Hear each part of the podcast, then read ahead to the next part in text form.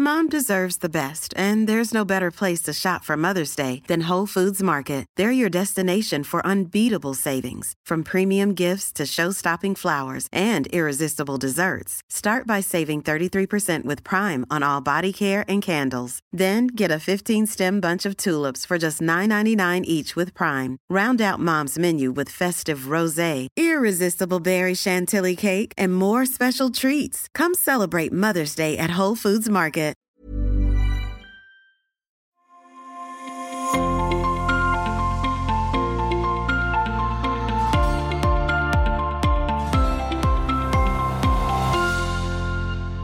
Ihr seid hier bei Erleuchtung und Ingwer Tee, der Yoga Talk mit ähm, Helen und Nadine. Und ja, wir treffen uns jede Woche, um ja hier einmal uns auszutauschen, was für eine Woche hinter uns liegt, was wir so erlebt haben, innen und außen. Und äh, haben uns so jede Woche so ein Thema gesetzt, das wir euch so ein bisschen vorstellen wollen und an dem wir uns so ein bisschen abarbeiten wollen. Und die Helen sitzt in Berlin in äh, ihrer Yoga Yogi Bar Akademie, wie ich gerade sehe im Hintergrund. Ah, genau. Schöne Einrichtung. und ich sitze in meinem Schlafzimmer in Köln mit einem Berlin-Plakat hinter mir. Witzige kleine Seitgeschichte. 2011 war das, glaube ich. Da bin ich von dem äh, Park Inn Hotel runtergesprungen. Also mit so einem Am Bungee. Bungee. Natürlich. Also ich lebe ja noch. Aber ich bin dann mit, äh, mit so einem, was war denn das, Jochen Schweizer Ding ähm, runtergesprungen. Ja, ja, weil Ja. tatsächlich es war eine, eine Wette mit einem Freund von mir, der gesagt hat, das machst du niemals. Der hat da gerade gearbeitet oben. Und da habe ich gesagt, na warte, das äh, lasse ich mir nicht sagen. Ich bin da. Äh, wann soll ich kommen? Und dann bin ich da einmal runtergesprungen. Ich hing da Oh mein oben dran mit so einem Space-Anzug und dachte mir so, oh Gott, was machst du hier eigentlich? Aber es Ja. war äh, eine krasse Erfahrung auf jeden Fall. Ja, du, das glaube ich. Boah, ich, das würde ich mich nie trauen. Müsste der Wetteinsatz hoch sein. Ich glaube, ich würde es auch nicht ein zweites Mal machen. Also es ist jetzt schon schon ja eine ganze Weile her, ist ja zwölf Jahre her. Da hatte ich, glaube ich, gerade meine Yogalehrerausbildung abgeschlossen und habe gedacht, jetzt zum äh, zum ähm, zur Belohnung springst du da einfach mal runter. Ja. Zur Belohnung. Spür dich mal wieder so. Ja, ganz genau. So, aber zurück zum Thema. Hallo Helen, wie geht's dir denn so? Ja, hallo Nadine, ich freue mich, dass wir uns hier wieder treffen. Und ja, wie du schon erkannt hast, jetzt hier in der Akademie. Gegenüber ist ja das Studio. Ich bin ja hier, ähm, ich habe ja meine Wege in Berlin sehr klein inzwischen, zum Glück. Und gegenüber ist das Studio und da habe ich gerade mittags sogar unterrichtet und bin jetzt quasi nur über die Straße rüber. Sitze jetzt hier in den Akademieräumlichkeiten und ach, ich bin hier gerne, weil hier ist alles noch so ein bisschen neu und noch so ruhig. Ich habe so einen kleinen Garten, da gucke ich auch rein, da ist ein Buddha drin. Also ich komme ganz gerne rein und fühle mich immer gleich so oh, ruhig und entspannt. Herrlich. Ja, das kann, das kann die Yogi Bar total gut. Das kann auch der, der Raum gegenüber kann das total gut. Obwohl der ja so an so einem Ecke, das ist ja so ein Eckladen und obwohl der ja quasi an so einer ähm, Pflastersteinstraße ist, finde ich trotzdem, dass du da, wenn du da reinkommst, so eine, so eine schöne, du hast so eine schöne Atmosphäre da ges- gestaltet, die einen so total raussaugt aus dem Tag. Ja, und es war, es war ja auch wirklich schön, dass du das so sagst. Es war ja auch immer meine Idee, diese urbanen ähm, Mhm. Ruheoasen, aber wirklich mittendrin. Ich finde auch so loftartig, im, ne, oder die Studios schön und eine Remise finde ich natürlich auch toll. Aber meine, meine Idee, gerade auch in Friedrichshain, weil die erste Yogi Bar ist, war wirklich mittendrin und dann aber zur Ruhe kommen. Und ich finde, das klappt sogar in der Boxhagen, obwohl da ja wirklich die Straßenbahn vorne, also vorweg fährt, ne, am Studio entlang und wirklich Boxhagener Straße, also auch wirklich richtig im trubeligen Viertel. Und man kommt trotzdem in die Yogi Bar rein. Manchmal denke ich, oh, ne, jetzt nach Friedrichshain fahren, Mhm. was ja nur drei Kilometer sind von hier, ne? Mhm. Jetzt auf Frankfurter Tor entlang und dann die ganzen, oh, Stress, denke ich dann schon. Aber dann trete ich in die Yogi Bar ein und denke, ach, hier ist aber schön. Und das ist ja auch gut, wenn, wenn die äh, Schülerinnen das äh, spüren, tatsächlich, dieser sichere Ort, um sich dort Ja, ja, ganz mal zu zeigen, in äh, vielleicht einen anderen Zustand einmal reinzugehen, sich so den Alltag so hinter sich zu lassen. Ne? Das, das wollen wir ja den Schülern kreieren. Ne? Ja, ganz genau. Und das am besten schon beim Reingehen, weil es ja auch die Frage, wo fängt der Yoga-Unterricht an? Ne? Also meine Idee ist ja wirklich, oder unsere auch, ne? dass man, man tritt in den Räumlichkeiten ein und man kann den Alltag wirklich vor der Tür parken. Hat das auch schon unterrichtet heute? Oder war die heute noch ein bisschen ruhiger? Nee, ich noch nicht. Äh, Ich habe jetzt gleich noch später eine Stunde, eine Ashtanga-Stunde, die ich unterrichte. Da freue ich mich sehr Ah. drauf, weil ich ja Mhm. da gerade wieder so, so hingefunden habe. Und es ist so ein, wie ich ja schon, glaube ich, das letzte Mal gesagt habe, ist das so wieder diese reine Form, diese reine Urform des Yoga, zu der zurückzugehen, die ich ja auch, in der ich auch die Ausbildung damals gemacht habe, ist eine schöne Sache. Und das wieder zu transportieren, finde ich äh, total toll. Und ich freue mich sehr auf die Stunde. Habe aber heute auch mal den ähm, Morgen und den Nachmittag gebraucht für mich, um mal so, ja, so mal wieder was für mich zu tun, weil ich habe gerade gemerkt, dass es ganz schön viel war die letzten Tage, dass ich äh, ja auch jetzt in so einem Ausbildungsteam mit drin bin, äh, hier auch in Köln mit ausbilde. Und man hat so viele Leute um sich rum, die, das ist total toll, ich liebe das, aber ich merke halt auch, dass ich ähm, jetzt auch langsam, wo der Herbst auch wieder kommt und alles sich so verändert, merke ich auch langsam, wie ich wieder so ein bisschen meine eigenen Routinen brauche, meine eigenen Rückzugspunkte, mir selbst was Gutes tun muss. Wir hatten ja letzte Woche auch schon das Thema Selbstfürsorge und dazu mhm. gehört ja in gewisser Weise auch ein bisschen ja Routinen dazu, die man sich äh, kreiert. Sind Routinen gut, sind Routinen schlecht? Und da habe ich eine wahnsinnig gute Überleitung zu unserem Thema heute. Ich finde, wir sliden da einfach so smooth rein, würde ich sagen. und die Frage an dich, ähm, weil du bist ja ein bisschen anders gestrickt als ich auch, ähm, was ja das Gute ist hier in unserem, äh, mhm. in unserem kleinen Talk. Sind Routinen äh, was Gutes? Für wen passen Routinen? Äh, braucht man so unbedingt Disziplin? Braucht man als Yogini Disziplin, als Yoga-Lehrerin Disziplin und Routinen? Da würde ich gerne mit dir heute mal ähm, eintauchen, weil ich sage schon mal als kleines Intro, Routinen liegen mir gar nicht. Ich finde sie, ich weiß, dass ich sie brauche. Das hat mir mein Ayurveda-Arzt mal gesagt. Aber ich finde sie schwer einzuhalten. Das sind wir aber doch gar nicht so unterschiedlich, glaube ich. also die Yoga-Philosophie sagt natürlich, wir brauchen Disziplin, wir brauchen unsere Routinen und auch ganz viel Struktur. Alleine ja so ein Tagesablauf ist ja eigentlich in der Yoga-Philosophie auch ein wenig durchstrukturiert, wann wir essen, wann wir eben auch nicht essen, wann wir ins Bett gehen, und ähm, die Routinen morgens beim Aufstehen und abends auch zum Einschlafen. Und manchmal, ich werde hier öfter auch mal gefragt, so, ja, wie sieht denn dein Alltag aus? Wie sehen deine Rituale aus? Ne? Da würde ich mir so gerne sagen, oh, ich stehe jeden Morgen um 5.30 Uhr auf, das, weil das so yogisch klingen würde. Und dann mache ich mir mein Zitronenwasser und dann mache ich 20 Minuten Pranayama und dann gehe ich von dort auf meine Yogamatte und ähm, praktiziere vielleicht so 30, 35 Minuten für mich und habe dann so eine Stunde für mich meine Morgenritual. Und dann unterrichte ich und dann mache ich mir einen Mittagssnack, natürlich gesund. Und dann abends setze ich mich noch mal hin und lasse den Tag sacken und meditiere. Und dann gehe ich schlafen. Und wenn ich ganz ehrlich bin, klappt das bei mir null. Da bin ich beruhigt. Also ich, ähm ich hatte aber mal eine Zeit. Also ich hatte mal eine Zeit, da ging das. Da habe ich auch nicht in Berlin gewohnt. Ich war auch noch nicht Mutter. Aber jetzt ist mein, mein Baby auch schon fast 15. Das kann ich auch nicht mehr als Ausrede nehmen. Stimmt. Dass ich irgendwie morgens mich erst um mein Baby kümmern muss und, äh, und nicht auf die Matte gehen könnte. Aber ich hatte mal eine Zeit, da ähm, so 2003, eigentlich schon 2002, 2003, 2004, ich würde sogar fast sagen bis 2008. Da hatte ich so, so diese Struktur, dass ich morgens wirklich fast zwei Stunden beschäftigt war mit Reinigung. Also habe ich auch ohne Ende die Krias gemacht. Also ich war schon zwischendurch so mit meinen Routinen beschäftigt, dass ich zwischendurch dachte, ich kann gar nicht mehr arbeiten, ich habe gar keine Zeit mehr dafür. Ich habe morgens wirklich erst die Reinigungstechniken gemacht, auch Darmspülung und alles Mögliche und dann ähm, Pranayama-Übungen und dann normalen normales Yoga für mich praktiziert und dann ein Frühstück für mich gezaubert und dann kurz ausgeruht und dann mittags den gesunden Mittagssnack. Da habe ich das ganz gut irgendwie noch so hinbekommen. Aber ich habe auch gemerkt, es ist was Hartes irgendwie. Also für mich. Vielleicht ist ja auch jeder anders.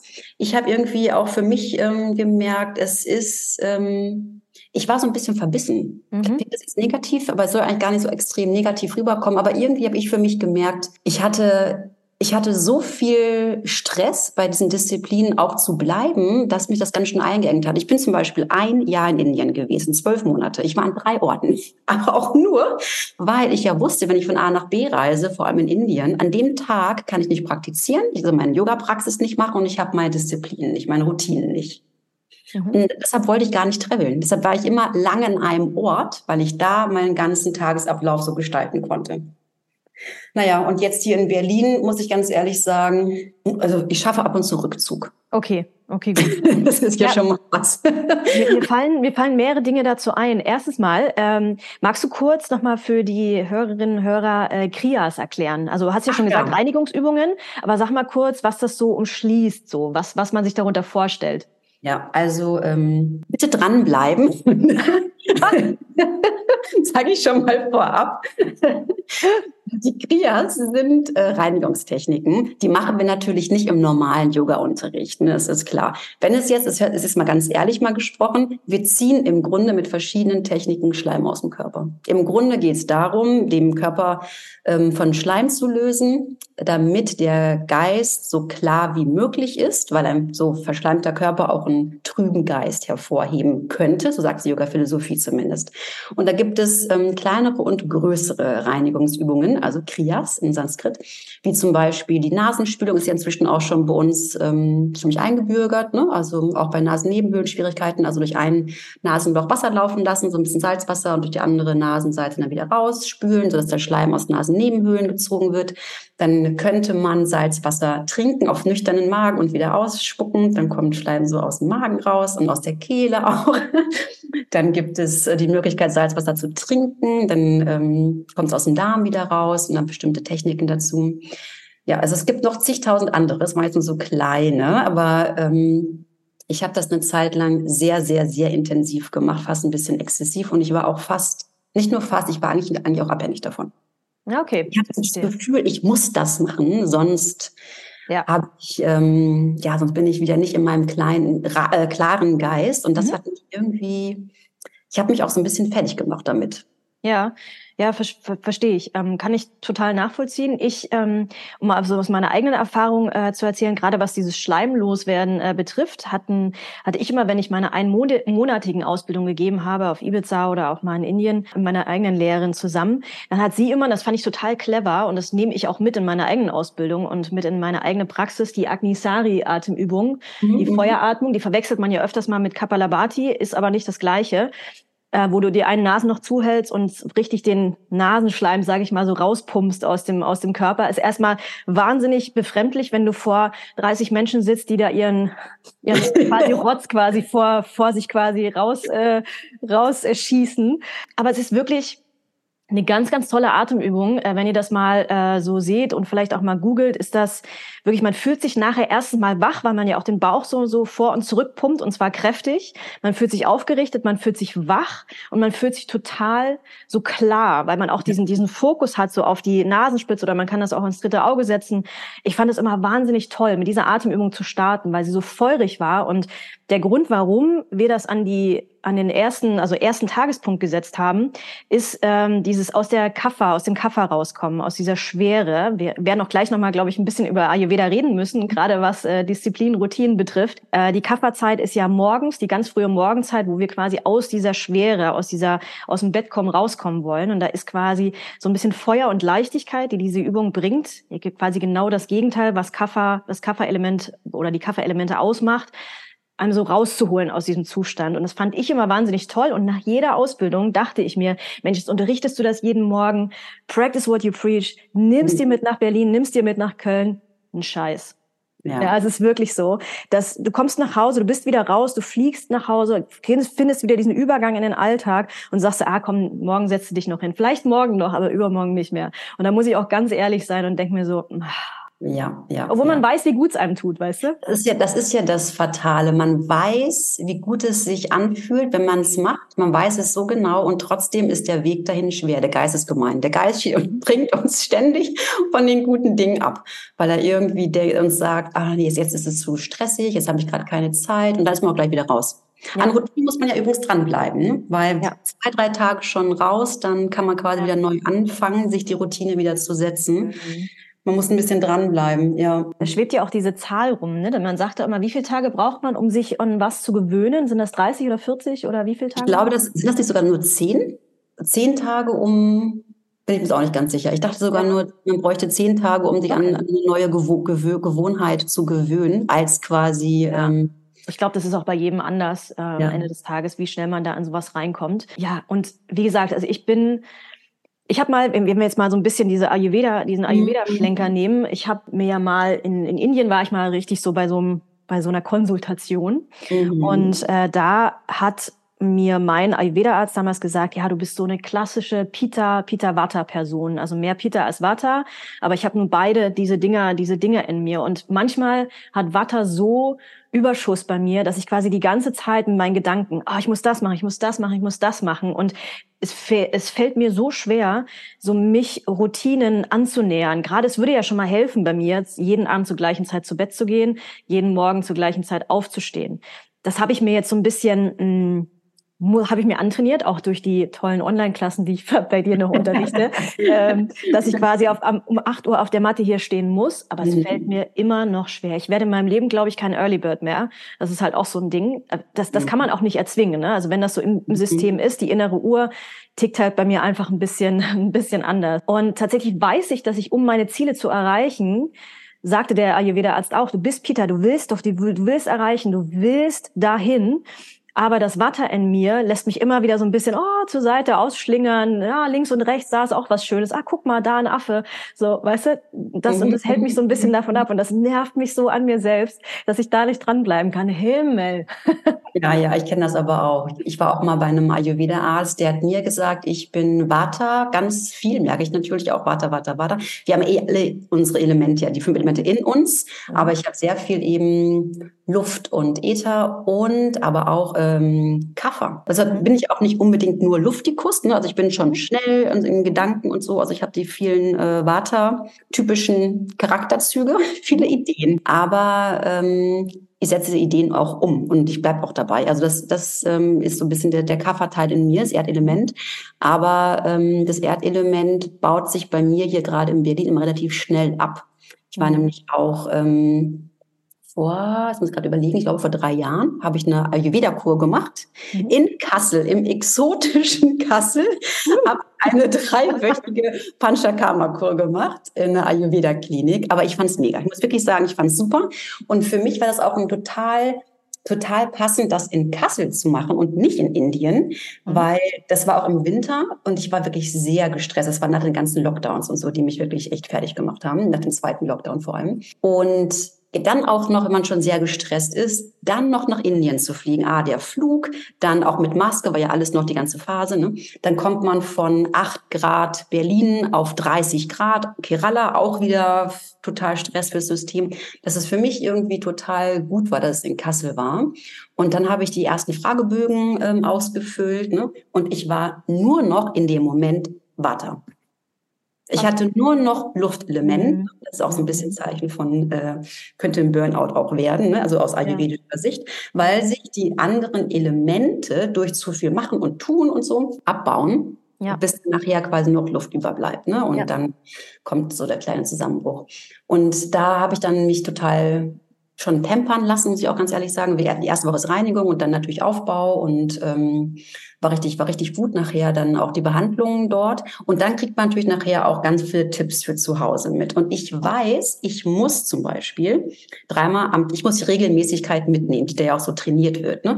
Morgens ein leichtes Frühstück, es fängt ja auch alles da mit der Ernährung schon an, leichtes Frühstück morgens, mittags Mittagessen und abends was Leichtes wieder. Ne? Und ähm, zwischendurch auch nicht irgendwie snacken oder so, sondern wirklich dann auch Ruhe lassen und ähm, hauptsächlich warm und alles Nährende für mich und vor allem warm, warm, warm, damit ich das ähm, Kaffer, was ich eigentlich in mir auch habe, aber langsam wieder wieder aufbaut, ne, weil es ein bisschen verbraucht war. Mhm. Und es fällt mir so schwer, dreimal am Tag warm zu essen. Es fällt mir eh total schwer, dreimal am Tag mich hinzusetzen und zu essen. Ich weiß, jetzt ein bisschen gestört an, aber ich finde es so schwierig, diese Regelmäßigkeit reinzubringen. Und dann passiert es mir dann doch wieder, dann unterrichte ich morgens drei Klassen und merke dann um eins, boah, voll unterzuckert und dann esse ich irgendwie was. Und ich merke aber, wenn ich morgens mir den Haferbrei wieder mache oder einen ayurvedischen anderen warmen Brei am Morgen, ähm, wie gut mir es eigentlich tut. Aber es, es fällt mir so schwer, da dran zu bleiben. Das ist wirklich verrückt. Also als wäre so ein kleines schwarzes Männchen in mir, das immer sagt, nee, ach, jetzt geht doch schon mal los, mach doch schon mal dein Ding, unterrichte jetzt schon mal. Ja, ich kenne diesen, diesen Vata-Anteil, den habe ich mhm. ja auch. Äh, Luft und Äther, hattest du ja gesagt, äh, ist aus, daraus setzt sich das Vata zusammen. Und es verstärkt sich ja vor allen Dingen in Zeiten, äh, des, wo man so ein bisschen Change-Prozesse hat. Und wenn die Jahreszeiten zum Beispiel wechseln, jetzt ist im Herbst so eine typische Vata-Zeit auch. Und da kann es uns allen passieren, dass unser Vata ein bisschen höher wird, weil wir quasi durch den Wechsel einmal, einmal durchgehen. Und ähm, was mir mein Arzt damals gesagt hat, ist, dass ähm, ja, dieses viele Reisen, rumgereist ist eigentlich gar nicht gut für dich. Ne? Weil das, aber als Watter Persönlichkeit, wenn man da so Überschuss hat, sucht man aber sich auch das, was einem so nicht gut tut. Ne? Dieses Reisen, dieses unregelmäßig Essen, das kenne ich tatsächlich auch von mir. Und äh, er meinte damals zu mir, weil ich ja so viel äh, Pita, Pita-Überschuss auch habe oder viel, viel Pita-Energie in, in, mir habe, das ist Feuer und ein bisschen Wasser. Und ich habe ja dieses äh, Neurodermitis-Problem in Anführungsstrichen, so diese Autoimmunkrankheit. Und er meinte halt auch, Mädchen, du brennst von innen. Du brennst von innen. Du musst ganz viel Öl von innen zuführen. Ab jetzt nimmst du zu jeder äh, Mahlzeit, kippst du dir einfach drei Esslöffel Öl drauf. Äh, das war damals auch in Indien, ne? Und das war auch total gut, weil dann kann man über sich jedes Dahl einfach so das drüber kippen, was man noch dazu braucht. Und ich muss wirklich sagen, das war, ich war dann auch angekommen nach drei Tagen. Das ist ja, dauert bei mir auch immer, bis die Seele hinterherkommt. Das dauert immer so ein bisschen. Deswegen ich wieder klar typisch suche mir halt Retreats aus, die ich quasi als äh, hauptberuflich als Yogalehrerin mache und reise so viel rum, was ja de facto eigentlich gar nicht so ideal für mich ist. Ja, eigentlich müsste ja. ich immer einen Tag vorne und einen Tag hinten dran setzen für mich selber, um wirklich da angekommen zu sein und zu bleiben. Und aber dort in Indien war es, da bin ich einen ganzen Monat gewesen und es tat mir so gut, dieses erstmal dieses Öl, diese Schwere reinzuholen und dieses mich von innen zu kühlen. Mhm. Also er hat gesagt, du brauchst ganz viel Kühlung von innen, weil du brennst, du brennst, du brennst. Und das war innerhalb von drei mhm. Tagen war meine Haut quasi wie Baby. Das war der Wahnsinn. Also so ob ich von innen irgendwie ein entzündungshemmendes Ding irgendwie mir irgendwie Cortison oder sowas gegeben hätte auf natürliche Art und Weise. Und das war das erste Mal, wo ich mir dachte, ja krass, ich brauche ja im Prinzip gar keine ähm, mhm. so westliche Schulmedizin tatsächlich. Es geht ja auch so. Ja, aber man sagt ja halt, Ayurveda ist nicht, soll nicht, also heilt nicht, sondern beugt vor. Also man, man, das sagt man ja auch immer, ja, äh, nimm doch mal das und das. Ich habe jetzt gerade, wir haben vorhin gerade drüber gesprochen, jetzt gerade wieder einen enormen äh, Neurodermitis-Schub. Und jetzt bin ich gerade wirklich an dem Punkt gewesen, wo ich auch da nicht mehr mit Kurkuma von innen, mit Oregano von innen. Ich habe einfach so die Nase voll gehabt und habe nehme jetzt wieder Medikamente, dass es wieder so ein bisschen auf ein normales mhm. Level kommt. Ähm, kleiner kleiner Seitschwenk. Man merkt hier wieder, ich ich fahre aus, Wachter fährt zur Seite. Ähm, und das, da ist halt auch immer so ganz viel Balance dazwischen. Was, was braucht man jetzt in diesem Moment? Also ich freue mich jetzt wieder, äh, Medizin zu nehmen, um einfach wieder gut auf dieses, auf dieses Zwischenlevel zu kommen und so, so mein inneres Feuer ja. so ein bisschen zu löschen. Weil es ist ja eine Entzündung. Es ist ja ein Entzündungsherd in meinem Körper, den ich jetzt gerade so versuche zu löschen. Natürlich auch mit Hilfe von Ayurveda. Ich weiß ja auch, was ich, was ich brauche. Also gerade dieses Öl, dieses auch schwere Essen brauche ich halt auch, um mich wieder so ein bisschen runterzuholen. Mhm. Ja, aber ich finde es auch gar nicht, gar nicht verwerflich, ne? zwischendurch auch die westliche Medizin mit reinzuholen ne? und dann immer wieder ähm, zurückzukommen. Und dann vielleicht aber auch, wie so ein, wenn man die westliche Medizin auch damit dazu holt, ne, wie jetzt bei dir auch mit so einem kleinen Schub wieder, dass man nachher dann vielleicht wieder guckt, okay, ähm, in welchen Bereichen kann ich wieder ein paar Änderungen ähm, vornehmen. Ne? Das zum Beispiel mache ich total viel. Ich habe nicht mehr diese festen Disziplinen oder Routinen, aber ich reflektiere doch tatsächlich sehr viel und ich nehme mir super viele Auszeiten. Wie ich auch vorhin schon sagte, ich setze mich einfach hier rein in die Akademie und, und ich sitze schon hier und oh, ich mhm. selber kann hier mal kurz durchatmen. Ne? Oder wenn ich ähm, wenn jeder ist hier anders. Und das finde ich auch immer total wichtig. Selbst wenn wir, wenn, wenn wir sagen, wir sind beide Vata-Typen, ne, sind wir trotzdem noch mal unterschiedlich in unserer Art. Und so ist jeder Mensch unterschiedlich. Aber es geht wirklich darum, dass man sich selbst immer wieder beobachtet und sich selbst manchmal reflektieren. Ne? Wie ticke ich? Was brauche ich? Und was brauche ich jetzt im, was brauche ich jetzt im Herbst? Brauche ich aber auch im Sommer? Denn das variiert ja auch nochmal dass man immer wieder nach innen schaut und sich da immer wieder ganz ehrlich auch zu sich ist. Also ich bin zum Beispiel jemand, ich brauche den totalen Rückzug. Ich liebe es, mit Menschen zu arbeiten. Ich arbeite ja wirklich mit sehr vielen, alleine so lieber Team mit fast 50 Leuten und meine ganzen Ausbildungsgruppen. Ich habe ja meistens drei bis fünf Ausbildungen, die parallel laufen.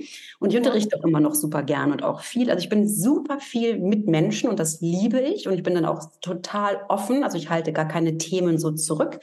Aber sonst bin ich gar nicht gerne mit Menschen, mit meiner Familie. Und dann ziehe ich mich total zurück bei mir. Ich entspanne nicht im Socializen oder in unter Leute gehen. Ist nicht meine Art zu entspannen. Ich entspanne mich, indem ich indem ich nichts mehr sagen muss, mit lieben Leuten eventuell noch zusammen bin, aber wo ich in die Stille gehen kann. Und wenn ich jetzt zum Beispiel merke, oh, 17 Uhr, ich unterrichte oder ich unterrichte heute 18 Uhr noch und ich merke um 14 Uhr, mir ist gerade alles ein bisschen zu viel, dann gehe ich tatsächlich vor meiner Yogastunde in die Badewanne. Und dann nehme ich in meine Badewanne so tierische Öle, ich weiß den Namen, ich habe schon fast wieder welche Marke, aber ist ja total egal, tierische Öle. mit und dann packe ich mir Sandelholz in meine Badewanne oder Geranie, also so nährende Öle und auch Öl mit rein. Also ich, ich ähm, ein bisschen auch aus, habe ich aus dem Ayurveda auch mitgenommen. Also ich, ich schmier meinen Körper mit Öl ein und dann ähm, Und dann habe ich das Gefühl, oh, ich, ich tue mir was richtig Gutes. Aber das ist für mich in dem Moment nicht auf der Matte drei Sonnengrüße und dann nochmal eine bestimmte Atemtechnik, sondern das ist für mich tatsächlich ein Rückzug und so eine innere Umarmung und dann gehe ich wieder raus und unterrichte. Und ich gehe ja zum Beispiel auch abends immer super früh ins Bett. Ich glaube, das ist wirklich Typsache. Ich bin, ich bin abends, ich hatte mir in deinem Post Podcast schon mal drüber gesprochen. Abends ab neun bin ich im Bett.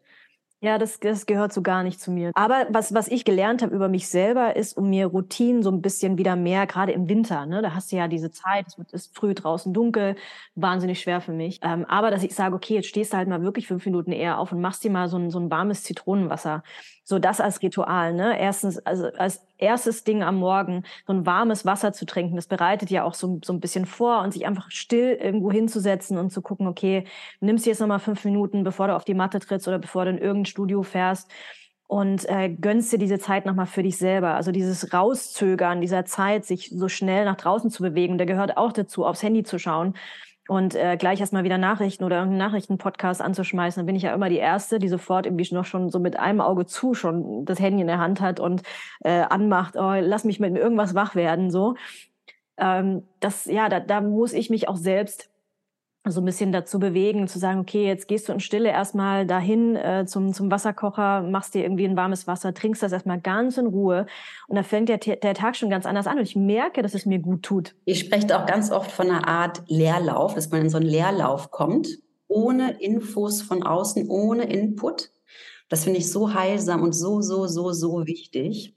Ich glaube einfach auch zurück nochmal zu so festen Strukturen, ähm, vielleicht ist das auch so immer so eine Zeit. Vielleicht braucht man eine Zeit lang, oder vielleicht brauchte ich zum Beispiel auch eine Zeit lang dieses ganz strikte, wie ich morgens aufstehe, wann ich was mache, vor allem auch mit dem Yoga-Programm, dass man dann am Ende auch so ein bisschen weicher das übernehmen kann.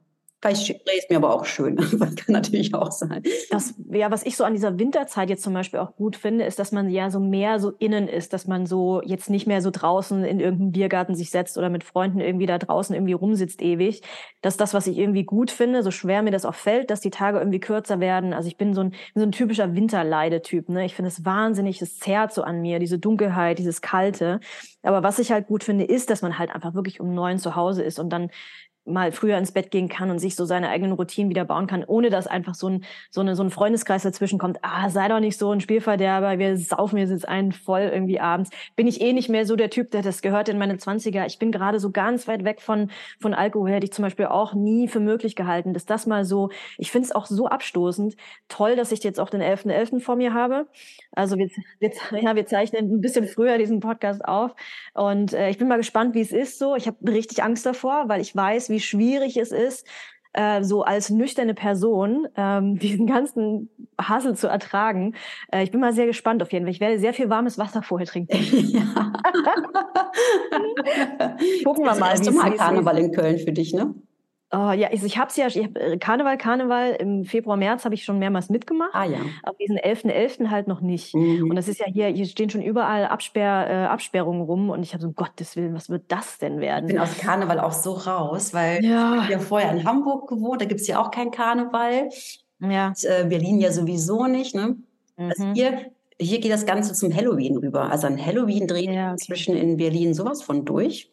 Wahnsinn. Früher sind ja die Kinder immer so von Tür zu Tür gegangen. Inzwischen gehen die Eltern mit, auch die Eltern mit verkleidet. Also das ist wirklich voll das Ding geworden. Habe ich irgendwie auch nicht richtig mitbekommen, diese Entwicklung. Ja. Aber ähm, Nein. Aber das finde ich auch so spannend, dieses Halloween-Ding passt ja auch irgendwie ganz gut dazu, dass man mal so raus will aus so einer, so einer Normalität, ne? Weil wir dürfen, wir reden jetzt immer von uns Yoga-Lehrerinnen, die äh, quasi ihre Routinen versuchen zu sammeln und zu äh, und und sich zu so, so ein bisschen Disziplin reinzubringen. Aber man darf ja auch nicht vergessen, dass ganz viele Menschen einen ganz geregelten Alltag haben mhm. und immer das Gleiche passiert. Ja, wir haben schon äh, ein, ein, ein ganz spezielles Leben, ne? wo jeder Tag im Prinzip anders aussieht. Mhm. Aber auch gerade wenn du Kinder hast, ähm, dann quasi morgens hier Frühstück machen, äh, zur Schule bringen, äh, dann zu einer gewissen Zeit, Kinder kommen wieder nach Hause. Das ist ja immer die gleiche Uhrzeit tatsächlich.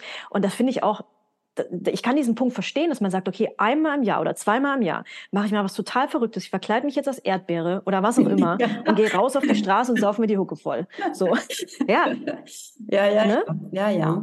Kommt man aus so einer festgefahrenen Tagesstruktur wieder raus. Ich empfehle aber den Leuten dann eher, mal ein Yoga-Wochenende zu buchen und mal den Alltag zu durchbrechen, Form von einer gesunden Retreat-Art, Tagesretreat, Wochenende, muss ja gar nicht vielleicht der ganze Jahresurlaub sein, so Mini-Auszeiten, die man sich nimmt, ne? um so eine Struktur aufzubrechen, die, ähm, wo man auch wieder sich richtig energetisiert natürlich in Kombination mit Alkohol natürlich am Ende auch wieder nach hinten losgeht. Man hat natürlich in dem Moment die Alltagssorgen nicht, aber ähm, auf körperlicher Ebene wissen wir ja alle, was passiert. Ja, ja, klar, klar. Ja, aber dieses, äh, da sind wir wieder ganz schnell beim Thema Selbstfürsorge, das zu erkennen, mhm. weißt du, und dann sich mal so, so rauszunehmen und sich was Gutes zu tun.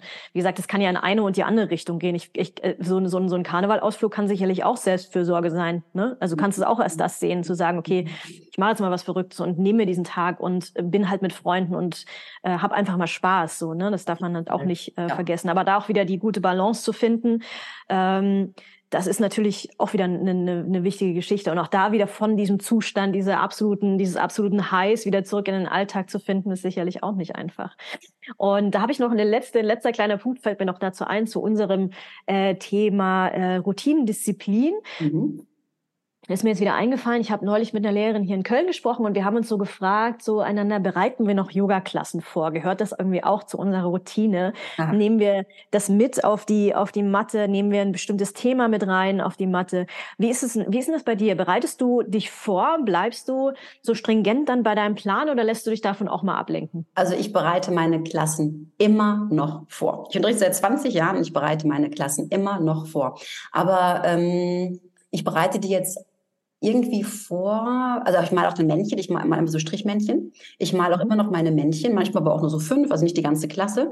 Ähm, ich brauche das irgendwie für mich, weil ich mich schon vorab mit der Energie der Gruppe verbinde oder mit dem, ah, okay. Tag. Also es ist für mich eigentlich ähm, auch eine Art von Rückzug vorab, wo ich mich quasi mental schon auf den Unterricht einschwinge. Deshalb brauche ich das immer also wirklich total. Sind aber, sind aber meistens auch nur fünf bis zehn Minuten. Es ist gar nicht so, dass ähm, ich da jetzt eine Stunde, eine, eine, also eine Stunde lang eine Yoga-Sequenz mir überlege. Das überhaupt nicht. Aber ich brauche das so für mich, um klar zu haben, was ist mein Fokus heute, was möchte ich heute mitgeben, mit welcher Übung kann ich das ähm, zusammenbringen und was ist meine Peak-Übung, also das ist mein, was ist mein Haupt- ähm, Akt, wo ich heute hinkomme, bezüglich auch zu dem Thema. Und da male ich meine Sachen auf. Und ich habe von meinen, ich weiß ja gar nicht, bei 2000, 3000, wahrscheinlich schon 5000 Yoga-Stunden, ähm, wo ich jedes Mal ein Konzept ja quasi habe, habe ich aber seltenst eine Stunde auch so unterrichtet, wie es auf meinem Plan ist. Mir hat doch mal eine Yoga-Lehrerin gesagt von mir früher, äh, es ist immer gut, ähm, ein Konzept zu haben für eine Klasse. Und es ist noch wichtiger, dieses Konzept auch wieder umschmeißen zu können. Also ich bleibe nicht einfach bei der Struktur, die ich mir für die Klasse überlege. Bei dem Thema bleibe ich. Aber manchmal, man weiß ja nie, gerade bei offenen Stunden, weiß man ja nie, wer wirklich jetzt gerade kommt, welches Level, ob irgendwie Schwangerschaften mit im Raum sind oder gerade abgeheilte Bandscheibenvorfälle. Und demnach muss ich natürlich, ähm, oder auch Basic und fortgeschrittene Praxis, muss ich natürlich mein, mein Konzept der Stunde so umgestalten, dass ich mit meinem Thema treu bleibe, aber natürlich auch alle abholen kann im Raum. Mhm. Ja, ja, verstehe ich, verstehe ich. Ähm, ist bei mir anders. Ähm, das habe ich seit dieser äh, Yoga-Ayurveda-Ausbildung so ein bisschen mir mitgenommen, dass ich die Leute mir angucke, wenn ich reinkomme. Mhm. Man, man hat ja eine ganz bestimmte Energie im Raum. Mhm. Und wenn ich schon merke, das passiert jetzt gerade häufig, äh, dass die Leute so äh, schon so rücklings auf so einem Bolster liegen, im liegenden Schmetterling und irgendwie schon, okay, eigentlich habe ich so gar keinen, also es fühlt sich so schwer an. Wenn mhm. sich so ein Raum so schwer anfühlt, weiß ich genau, was ich zu tun habe. Mhm. Dann mache ich auf jeden Fall eine herzöffnende, Twist-getriebene Stunde, die einem so ein bisschen wieder aus dieser Kaffer-Energie mhm. äh, rausholt. Und wenn ich schon sehe, die, die Hälfte ist schon, es passiert auch häufig, dass ich so Leute schon vor der Stunde Handstand machen sehe und ich so denke, Mann, Mann, Mann, Mann, Mann. ne, so, es ist auch immer so ein bisschen Show-off dabei. Das sind meistens Männer, wenn ich das so sagen darf. Ähm, und was machst du dann? Dann starte dann ich erstmal in der Stellung des Kindes. Absolut. ja. Absolut. Ja, jetzt kommen wir erstmal alle runter. Ja, so, genau. ne? ja, das ist, da macht man im Prinzip ja. ja das Gegenteil. Und so, das ist ja so diese Pita-Energie, diese Machen, Machen, Machen und, und Erreichen. Das habe ich auch ganz viel im Ashtanga-Yoga. Wenn ich Ashtanga unterrichte, ein ganz spezieller, spezieller Typ Mensch auf der Matte, mhm. die, die quasi mit ihrer Yogastunde ein gewisses Ziel erreichen wollen. Mhm. Erkenne ich ja an mir selber. Ich mache super gerne selbst Ashtanga mhm. und werde fuchsig, wenn ich mal irgendwie nicht durch meine Hände durchspringen kann. Ja, das gehört ja zu dieser Ashtanga-Praxis dazu dass man so durch die Hände nach vorne springt ins Sitzen. Da werde ich, werde ich richtig gehen wütend, wenn ich das mal wieder nicht schaffe oder wenn ich mal lange nicht Ashtanga gemacht habe und dann wieder von vorne anfange, weil der Körper wenn du mal lange Ashtanga nicht gemacht hast, ist es ja wahnsinnig schwer, da wieder reinzukommen, in dieses Leichte, in dieses Fliegen. Und äh, das merke ich an meinen Schülern, Schülerinnen auch tatsächlich. Ähm, und was ich dann noch mache, wenn so Vata-Praxis ist tatsächlich mal eine, eine sehr erdende. Das habe ich auch jetzt die Tage ganz häufig, dass ähm, so Leute so komplett so gefühlt entwurzelt sind. Ne? Äh, mache ich auch immer, wenn ich, wenn ich in Retreat anfange, mache ich auch immer ähm, eine, eine Ankommensstunde, eine, eine sehr erdende, viele Standhaltungen, weil du hast den Ort gewechselt, du bist jetzt ganz woanders mhm. und mach dann eher was Erdendes. Und das mache ich hier tatsächlich in meinen äh, normalen Yogastunden, die ich unterrichte, auch. Natürlich habe ich eine Struktur, eine Vinyasa-Klasse hat eine Struktur, an die man sich hält, eine Ashtanga-Klasse sowieso, mhm. aber versuche dann immer wieder so ein bisschen mehr vielleicht von einem zu machen, mehr von Standhaltung für, wenn so eine, so eine Energie in der Luft fliegt, wo die nicht weiß, welche Richtung sie hat. Ne? Und für, für Pitta, für dieses Feuerelement mache ich halt immer so eine, so eine sehr fließende, dass die Energie so langsam entweichen kann. Und wenn dann am Ende jemand einen Handstand machen möchte, dann bitteschön. Mhm. Ähm, aber so, so gestalte ich das. Und ich, was ich auch ganz oft mache, das habe ich mir von einem meiner Lehrer so ein bisschen mit übernommen, ist am Anfang so ein bisschen in die Gruppe reinzufragen, ähm, worauf habt ihr heute Lust? Also was ist denn wenn ich eine, Frauen vor mir habe, dann weiß ich, dass zum Beispiel immer so das Thema Hüftöffner kommt. Frauen machen wahnsinnig gerne Hüftöffner. Mhm, mhm. Wenn nur ein Mann dabei ist, höre ich dann dazwischen einen Stöhner. Mhm, und dann weiß ich, okay, für den wird's na, vielleicht das nicht so spaßig werden. Heute, ja. Genau. Aber ich finde, das lockert am Anfang der Stunde noch mal so ein bisschen auf, ist natürlich äh, Stilmittel so ein bisschen auch. Oder aber was ich auch ganz gerne mache, ist, wie wollt ihr euch denn heute fühlen, wenn ihr hier aus der Praxis rausgeht? So und da, du kannst ja so Yoga nach, nach, nach Gefühl machen. Was für ein Gefühl will ich denn haben? So Leichtigkeit mhm. oder ähm, ein Gefühl der mhm. Sicherheit, so, weißt du? Und da, mhm. so baue ich das so ein bisschen ein. Ja. Ja, und ich überlege mir das Gefühl tatsächlich vorher. Also okay. ich gehe wirklich über meine Themen. Ne? Mhm. Ähm, was möchte ich heute mitgeben? Wo möchte ich die Schüler heute hinbringen? Ne? Und dann ähm, denke ich eigentlich erstmal da dran und dann überlege ich mir dazu, welche Übungen wir körperlich machen. Ne? Aber ich gehe erst mit der Intention, ich gehe aber schon rein mit der Intention. Also ähm, und manchmal sage ich das vorab, manchmal mache ich das ganz zum Schluss erst in Richtung Shavasana, dass ich da so ein paar Sätze mit einfließen lasse, dass sie schon meine Message auch verstehen. Ne? Mhm. Aber ich habe ganz viel, ähm, zur Zeit habe ich ganz viel Verbundenheit, ganz viel wieder in, die, in, diese, in diese Verbundenheit zu sich selbst zu kommen, weil wir so wahnsinnig schnell abgelenkt sind mit mhm. Themen im Äußeren und ja die Weltgeschichte auch gerade irgendwie die Katastrophe ist. Mhm obwohl das auch schon damals unsere Eltern sagten, aber ich finde irgendwie, es wird immer schlimmer.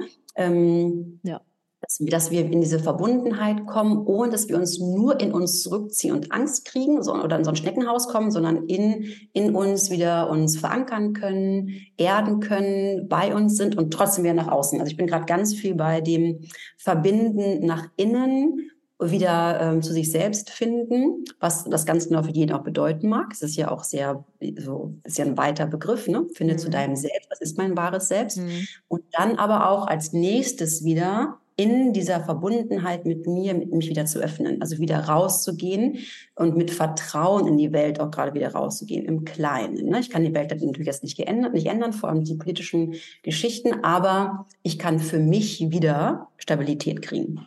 Und das finde ich ganz spannend, da bin ich gerade total viel dabei. Eher ähm, ja, eher so Themen. Manchmal langweilen mich auch nur Sequenzen, wenn ich die für mich aufmale oder überlege, die nur physisch sind. Ich bin gerade irgendwie woanders. Ja, ja, klar. Ich brauche ganz viele Themen und ganz viele Gefühlswelten und dann versuche ich da so die Schüler in eine bestimmte ähm, Gefühlswelt mitzunehmen oder mit hinzuziehen oder wieder aus was so einer Tiefe auch rauszuziehen, mehr Leichtigkeit wieder. Ne? Ja. Ja, da bin ich gerade bei. Sehr gut. Finde ich, hört, ja. sich, hört sich gut an. Ja? Also jeder, jeder, jeder Jack ist anders, wie man, ja, wie man ja, Köln genau. so sagt. ja, oder das ist, lass uns noch mal kurz, ähm, noch mal so einen Schwenk zu bekommen zu Routinen, ähm, Ritualen, Disziplinen. So zusammenfassend, was können wir zu dem Thema noch zum Schluss sagen, dass wir es nochmal alles so, so aufgespinnt haben ähm, am Ende? Also für mich ist der größte Punkt selber, um so, so Routinen entwickeln zu lassen, langsam anfangen, kurz anfangen, sich nicht zu hart zu sich sein, vielleicht einfach wirklich mit diesem warmen Wasser oder warmen Tee als allererstes den Tag zu beginnen, mal Handy wegzulassen und einfach mal sich diese fünf Minuten für sich selbst zu gönnen, ist für mich so ein schöner, sanfter Einstieg und darauf kann man aus, aufbauen, sage ich mal. Und damit komme ich auch immer wieder rein tatsächlich. Es kann auch eine Pranayama-Übung sein, kann fünf Minuten meditieren sein, wenn es einem äh, mal wieder leicht fällt. Und natürlich fällt man da und da mal wieder raus, aber man findet auch wieder rein. Ja, und um dieses Reinfinden kann ich vielleicht noch auch ergänzend sagen, vielleicht tatsächlich immer wieder mit einem kleinen Break, wie auch der Break jetzt aussieht. Ne? Ob, es jetzt, ob es jetzt ein Spaziergang im Wald ist, den ich mal ganz bewusst mache, um danach mich wieder wieder ähm, neu auszurichten oder ob es eine Retreat-Art ist oder ob es ähm, einfach mal ein ähm, halber Yoga-Tag ist, dass ich, mich, dass ich mich wieder nach innen ausrichte oder wieder neue Inspiration kriege, mal ähm, ein Retreat anmelde, wie ein Schweigeseminar oder irgendwas, was, was ich vorher noch gar nicht gemacht habe,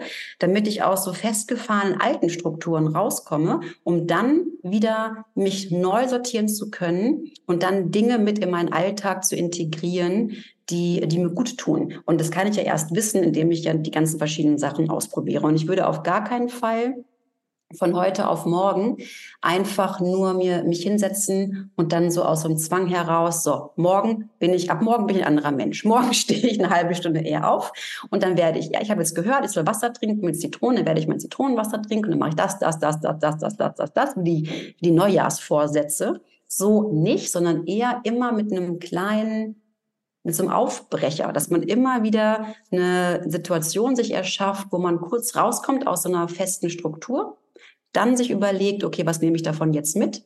Und dann am besten wie so kleine Inseln im Alltag alle vier Wochen so ein kleines Reset wieder zu machen. Eine kleine Erinnerung. Ja, total. Und das kann ja auch äh, jetzt, jetzt sein, okay, ich gehe jetzt einmal jede Woche zur gleichen Zeit, weil ich da Zeit habe, in eine Yoga-Klasse einfach da auch sich so einfach aus dem Alltag rausnehmen. Und man wird merken, das ist gar nicht, das ist tatsächlich gar nicht so schwer, sich das zu nehmen. Klar wird vielleicht mal was dazwischen kommen, ein Arzttermin oder was auch immer, irgendein was anderes. Aber dass man sagt, okay, das ist mein fester Termin, das ist meine Insel, äh, die ich mir da baue irgendwie. Und dann kommt man so, vor allen Dingen gerade auch hier durch diese, durch diese Zeit, die halt wie du gerade vorhin schon gesagt hast, so politisch, politisch schon ein bisschen äh, was macht mit uns, dass es viel im Hinterkopf, viel auf den Schultern sitzt, obwohl wir jetzt nicht unmittelbar davon betroffen sind, macht es was mit uns, mhm. mit unseren Gedanken, mit unserem Kopf, mit unserem Urvertrauen tatsächlich. Mhm. Äh, und auch in der, in, wie gesagt, diese Jahreszeit gerade, die, die einem so ein bisschen von links nach rechts ist ja auch irgendwie auch ein bisschen traurige Jahreszeit. Ne? Viele sagen, auch es ist so schön, es ist so gemütlich im Herbst, ne? aber im Grunde die Blätter fallen runter, es ist ganz viel Abschied nehmen. Also eigentlich eine melancholische, ein bisschen traurige Zeit. Ne? Ja, total. Ja mich gerade ja auch so ein bisschen in den Akademiegarten, die Blätter sind da unten. eigentlich, ist es, eigentlich ist es ja ganz schön. Also ich bin ja, bin ja tatsächlich auch im Herbst geboren. Ähm, und für mich war es immer so, wenn im, äh, wenn im September die, die Pflaumen reif sind und schon mhm. so Anfang, Anfang Oktober die, die Blätter anfangen zu fallen, ähm, dann ist so mein, da habe ich Geburtstag. Das kenne ich so aus meiner Kinderzeit. Das äh, fand ich immer ganz schön. Aber ich bin so ein Spätsommer. Ich bin mit, mit einem richtig krassen Indian Summer geboren. Meine Mutter hat ah, äh, gesagt, da war es im Oktober, waren es damals noch äh, 20 Grad ähm, mhm. in den 80ern, ganz früh, vor ganz, ganz langer Zeit, vor vielen Monaten. Ähm, und äh, deswegen bin ich so ein, ich bin so ein absoluter Spätsommer-Fan. Äh, Total. Ja, ich, ich liebe diese Zeit. Ja. Auch wenn die schon ein bisschen Wechsel andeutet, ähm, liebe ich das total.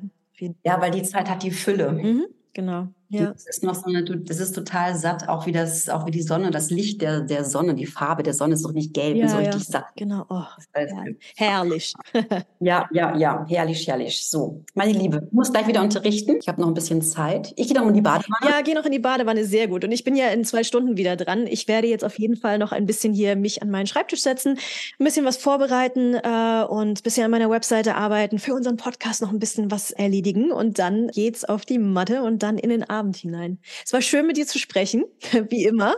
Dann sehen wir, sprechen wir uns äh, einfach nächste Woche. Bis bald. Schönen Rest der Woche. Tschüss. Ja, dir auch. Tschüss.